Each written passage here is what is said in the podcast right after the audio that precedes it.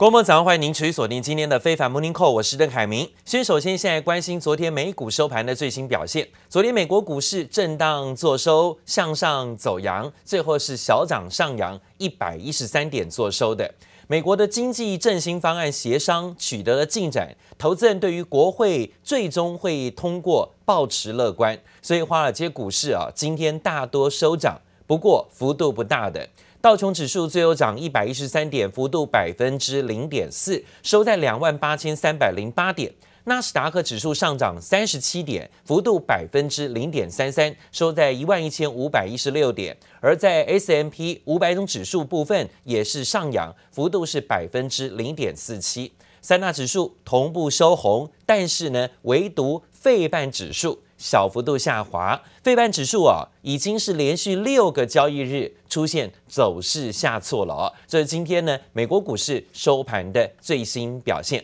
而讲到了美国大选如火如荼的进行，两党的候选人也积极的造势。今天呢看到最新的消息，则是纾困案的谈判大限进入倒数计时，也牵动着市场投资信心。白宫的幕僚长梅多斯最新透露，众议院的议长裴洛西跟财政部长梅努钦已经双方通过电话了，双方对话富有成效，激励投资人对于国会终于会在最后通过振兴方案抱持比较乐观的态度。这样的消息拉动了股市，在国际油价的部分呢，也应声走高。I'm aware that, uh, discussions continue between the president and the speaker about a larger package. Um, Obviously, if that were to come over, uh, we'd have to consider it and would consider it. Well, it, yeah, if, if, a, if a presidentially supported bill clears the House, at some point we'll bring it to the floor. I want to do it even bigger than the Democrats because this is money going to people that did not deserve what happened to them coming out of China. 而看到连美国总统川普都亲自力挺啊，参议院的共和党领袖麦康诺也松口承诺，要是白宫跟民主党真的达成协议，那自己也会考虑啊，应该会赞成，白宫会将纾困金额拉高到一点九兆美元左右，向民主党的二点二兆版本靠近。不过呢，白宫幕僚长梅多斯也警告，目前佩洛西跟梅努钦经过四十五分钟的对话之后，还是有一些旗舰需要解决的，计划二十一号继续谈判。同时呢，裴洛西受访时说，这也淡化了原本对于啊期限四十八小时的限制要求。他说，并不是一定要在两天之内完成，而是希望在两天之内呢达成更多的共识，可以把版本拿出来，尽量让本周末前朝野能够达成协议，并且完成法案。而美国总统大选现在进入到了倒数关键时刻，最后半个月不到的时间，两党候选人积极造势。但是今天盛传，第一夫人梅南尼亚原本呢在当地时间二十号晚上要跟川普总统一起前往宾州造势的，但是呢，今天第一夫人方面的新闻官向外宣布，由于梅南尼亚持续呢在确诊而染疫。复原之后，还有持续咳嗽的这种情形，咳个不停。所以呢，今天这个方面呢，是直接向外宣布，他们不会前往宾州，代表说呢，梅兰妮亚会缺席最后关键时刻帮自己老公川普站台的机会啊。那看到梅兰妮亚本来呢会出席一年多来的首场造势大会，这也是两个人难得啊会一起出席的画面。但是在第一夫人的秘书方面说，梅兰妮亚从新冠肺炎康复之后，目前呢咳嗽迟迟没有好，咳个不停。为了预防万一啊，她取消了所有的助选活动。但是呢，也有媒体说，是不是看到了选情不利，大势已去，所以呢才会假借装病，避免跟川普同台，避免尴尬呢？而民主党的候选人拜登，则是在川普后一天，也就是当地时间二十一号，他会回到家乡宾州，携手前总统奥巴马一起造势。不过呢，也有美国的非裔饶舌歌手最新在 IG 发文，则是痛骂拜登，提倡把纽约市收入最高人士所得税要增加到百分之六十二，是辱骂拜登啊，说在这时候还要加税，要替川普拉票啊，这是今天看到的最新选情变化。而讲了美国大选投票日剩下最后两个星期，川普跟民主党的总统候选人拜登会在当地时间二十二号晚上九点，也是台湾时间二十三号上午九点进行最后一场的总统候选人电视辩论会。为了防止第一场辩论的插话乱象重演，主办单位祭出了麦克风消音的规则，要阻止辩论双方任意阻挠对方发言。此外呢，川普阵营还提出要更改辩论主题的要求，认为应该以外交政策为主，要打算主攻拜登的亲中牌。美国队长、黑寡妇等超级英雄将出马挺拜登，拜登团队即将合体漫威电影《复仇者联盟》大咖演员线上募款造势。Joe Biden is a corrupt politician, and you people aren't covering that, and that's not fair. The FBI should be investigating. 共和党人不甘示弱，呼吁司法部彻查拜登，紧要拜登贪污。川普本周三趟行程全是关键摇摆州。This is such an important state. If we win this state, we win it all. This is such an important state. And I happen to love this state.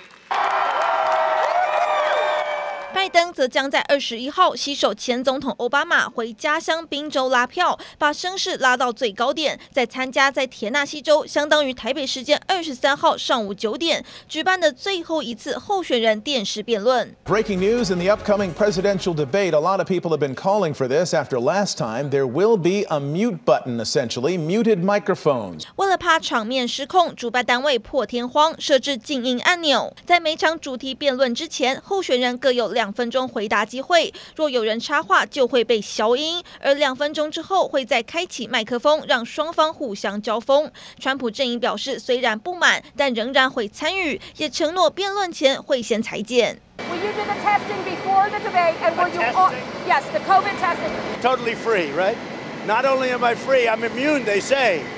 这次辩论会将由 MSNBC 驻白宫记者维尔可主持，包含疫情、种族、国安等六大主题。但川普竞选经理却致函辩论委员会，要求重新安排主题，侧重在外交政策，打算主攻拜登亲中牌，还要求提到拜登儿子杭特介绍外国企业给父亲牵线获利一事。Today is the best single day I've ever felt on either campaign. We're gonna win. I wouldn't have said that three weeks ago. Three weeks ago, two weeks ago. 面对民调结果不利，川普听说竞选阵营内的士气日益低迷，亲自在电话中为助选员加油打气。尽管被称为美国最准民调，IBD Tip 显示拜登以百分之四十九点六的全美支持度领先川普的百分之四十四点四，但有专家分析，其实民调拒答率非常高，而且主要都是川普铁粉，一般拒答率落在百分之十至百分之二十。如果扣掉这个数字，拜登恐怕早就输了。记者姚浩娟、吕佳涵综合报道。好，讲到美国总统大选最后一场辩论会会在二十二号登场，市场都在静观其变，而且呢，拭目以待。但是投资人怎么说呢？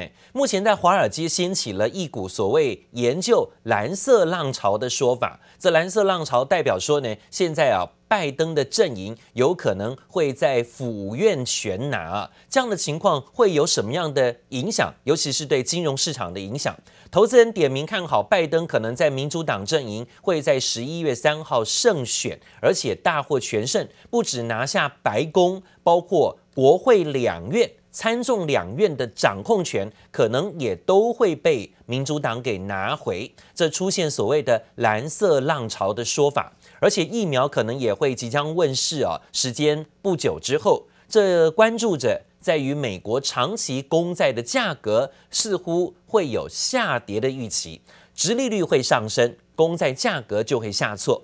投资人预期选后的长债殖利率升高的速度会超过短债，还相信呢，说民主党如果全胜，会实施更大规模的扩张支出计划，因为呢拿下了胜选的这个阵营，可能啊会好大喜功，想要再积极推动更多的经济振兴复苏，所以要更大规模的宽松跟扩大支出。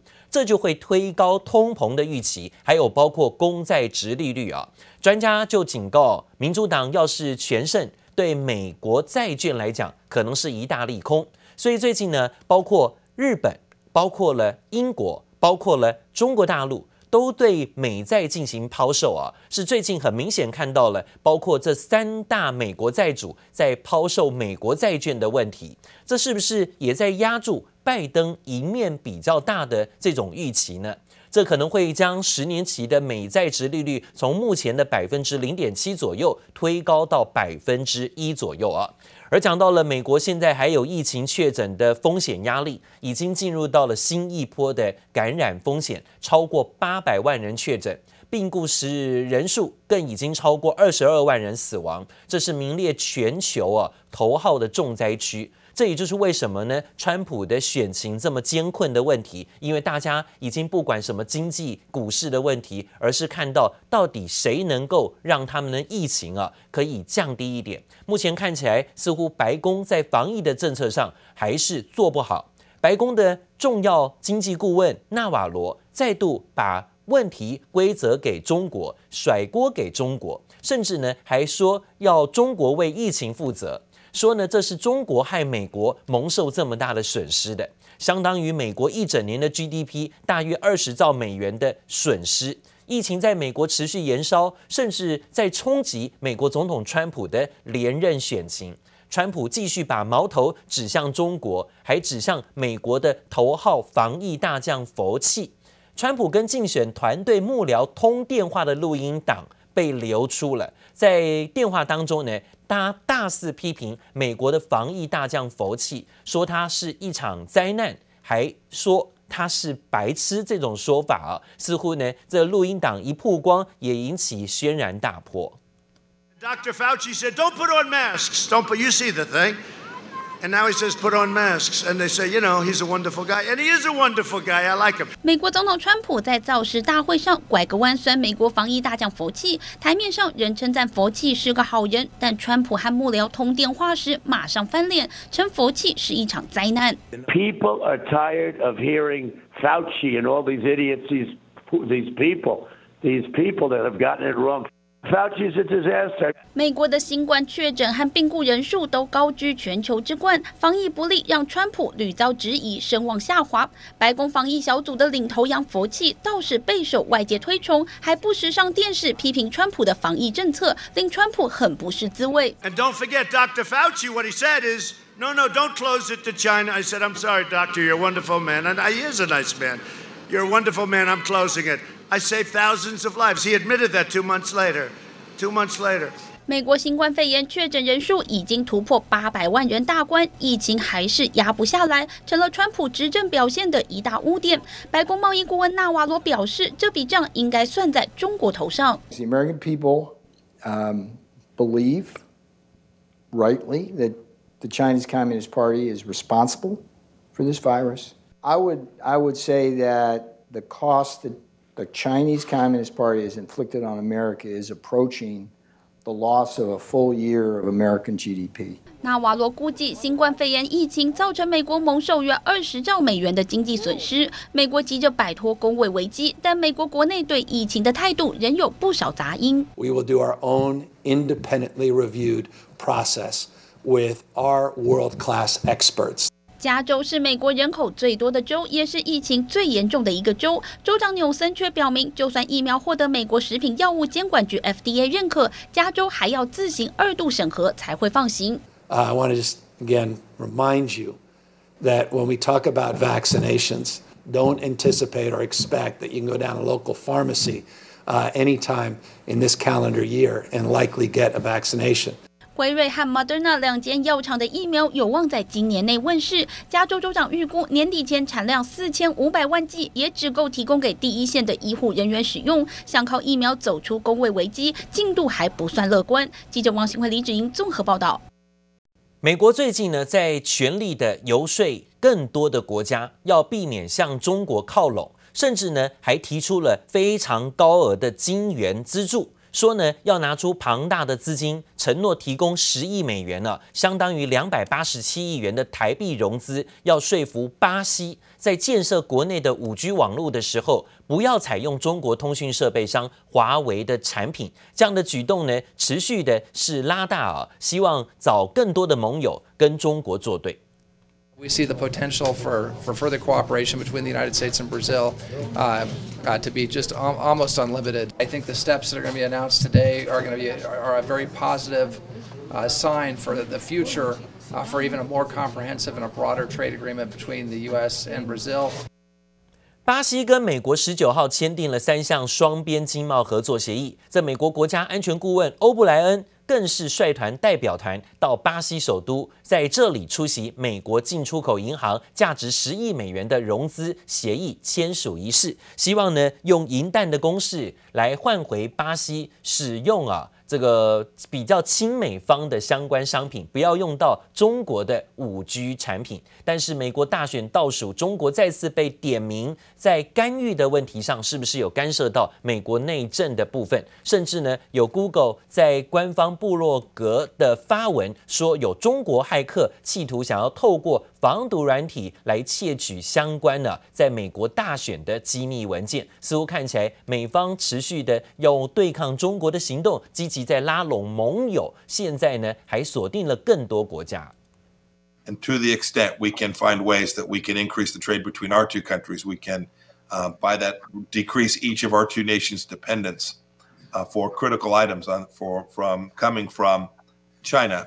美国积极拉拢巴西对抗中国，国务卿庞培欧在一场美巴合作咨询会议上。呼吁美巴两国加强贸易。川普政府还派出国安顾问欧布莱恩与银行高层亲自到巴西签署合作协议，提供纾困贷款。We see the potential for for further cooperation between the United States and Brazil, uh, uh, to be just almost unlimited. Ultimately, could lead to a free trade agreement between the countries. 美国动作频频，中国外交部发言人赵立坚反击美国挑拨离间，抹黑污蔑中国与其他国家的正常经贸合作，而且这一路走来，连网络也被波及。Microsoft has collected evidence. that different kind of threat actors that are associated with different behaviors and different profile have been involved in attacks aimed at the U.S. election. Microsoft is blaming Russia, is blaming is blaming Iran, and also, uh, of course, China. 继微软之后，谷歌最新也证实，疑似与中国政府有关的骇客企图攻击拜登阵营，被谷歌取名为 APT 三一的骇客团体，透过电子邮件诱导下载麦克菲防毒软体时，同时也安装了病毒 程式。借此窃取幕僚电脑中的机密文件，而这也正是美方宣传清洁网络计划，要将中国企业排除在五 G 建设之外的重大理由之一。美方所谓清洁网络，是歧视性、排他性和政治性的，它是肮脏网络，是不得人心的。清洁网络是假，推行科技冷战、国别歧视是真。中国批评美国搞科技霸权，还提出反制措施，发起全球数据安全倡议，引起专家担心发生 Splintnet 分裂网络的情形。Splintnet 分裂网络目前还没有明确的定义，但普遍指网络片段化，接受不同的法规治理。若套用在美中科技战上，可能从应用程式上架到法规制定、科技标准等，到时候业者都得出具因应两套系统的设计，网络也将变得更加敌我分明。接林博伟登晚晚综合报道。好，不过讲到最近几年呢，中美科技大战呢、啊，让中国发现。必须要自给自足，而且呢，要有很多的半导体相关的产业啊，是很重要的，吸引了业者，还有很多资本都疯狂涌入了半导体业。大陆许多地方政府高度欢迎，包括半导体等等关键技术的投资设厂，也让许多的投资项目呢，成为了资金的游戏、金钱的游戏。调查显示呢，二零二零年之前九个月。大陆有超过一点三万家的企业，把自己的业务登记为跟晶片相关、半导体厂商有关。也许呢，是为了拿更多的减税啊，或者是优惠补助等等。挂在半导体商的部分呢，可能就有相关的减税减免。光是九月份的登记数量就增加了三成，其中啊，有些是开海鲜公司的，有些是汽车零组件业者，都试图呢要发展半导体的领域，想切入这一块。就有大陆媒体披露啊，许多的烂尾项目。包括了武汉红星等等许多半导体的建设项目，最近都出现了停摆甚至关停的状况，让大陆的晶片泡沫出现了破裂风险，这也引起了中国大陆官方不满。大陆国家发改会呢，准备啊要进行彻查，甚至要进行清理啊。那传出呢，要按照谁支持谁负责的原则，对造成重大损失项目通报来追究相关的责任。这今天最新消息。